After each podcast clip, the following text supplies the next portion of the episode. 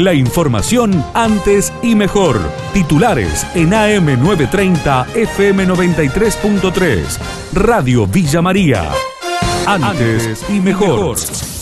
Astronómicos de Villa María advierten que no van a cerrar a la hora 20 y se movilizaron. La medida es inentendible, señaló Radio Villa María el empresario Andrés Paradera. El problema no somos nosotros y que la, solución, digamos, la tiene que buscar la municipalidad con más controles a la noche, que eso ya se lo planteamos de un principio a ellos. Los recursos se ve que somos nosotros, cortarnos el trabajo. Entonces decidimos que no, que el trabajo que tiene que hacer la municipalidad es controlar y no hacerlo con nosotros. No quieren que se entonces que la carnicería no venda asado, que no se vendan tortas, que no se venda... Es inentendible lo que nos piden.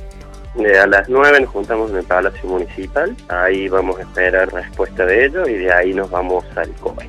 Un joven de 17 años fue baleado en Barrio Los Olmos este fin de semana y sufrió graves lesiones. Heraldo Párez, médico del Hospital Pasteur, brindó detalles. Una herida por arma de fuego con orificio de entrada a la región del homóplato del lado izquierdo y la bala había pasado a través del canal medular, por lo cual el, paciente se encuentra con un síndrome medular completo. Eso significa que no puede mover las piernas, no tiene sensibilidad de la región dorsal hacia abajo y tampoco puede controlar los esfínteres ni miccional ni defecatorio. El paciente ingresó estable, lúcido, orientado en tiempo y espacio, pero como dijimos sin poder mover las piernas y con esta herida de arma de fuego, se decidió ingresar a cirugía para hacer lo que se llama un toilet quirúrgico. Se le hizo una limpieza a nivel de la dorsal 7, a donde tenía el ingreso de la bala al canal medular por la región posterior.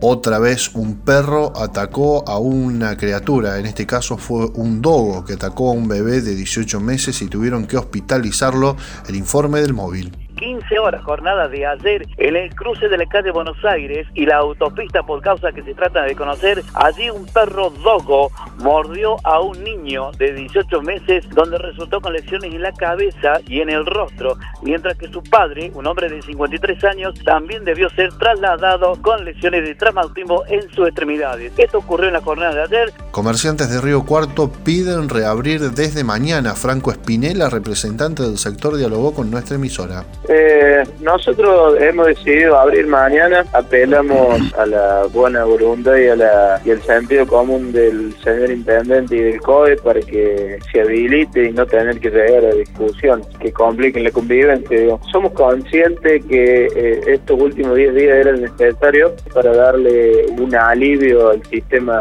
de salud. La bronca nuestra viene que mm. durante 150 días se vendió que nosotros estábamos viviendo en Disney que íbamos a ser ejemplo a nivel mundial de que íbamos a tener caso de rampiraje, se nos inundó la ciudad. Tuvimos la mala suerte que tenemos una campaña política en el medio, entonces se quiso llegar sí o sí a las elecciones y el intendente se dedicó más a, lo que era la campaña política que lo que era gobernar esta pandemia. Preocupa el número de médicos infectados de COVID-19. Hay más de 820 en Córdoba. Falta personal más allá de las condiciones de trabajo y del salario magro, destacó a Radio Villa María Gastón Baciani Teuts. Más de 820 hasta hace 10 días. Ahora tenemos un nuevo brote en de clínica que todavía no está, no se suma a esa cifra. Nosotros creemos que está muy ligado a las condiciones laborales, o sea, porque se redujo todo, se simplificó en las cuestiones de elementos de protección personal, ¿no? Las mm. mascarillas, las máscaras. Y la verdad que es un elemento muy importante, pero las condiciones en general de infraestructura, de falta de personal, del pluriempleo, eh, y eso también tiene que ver con las condiciones salariales.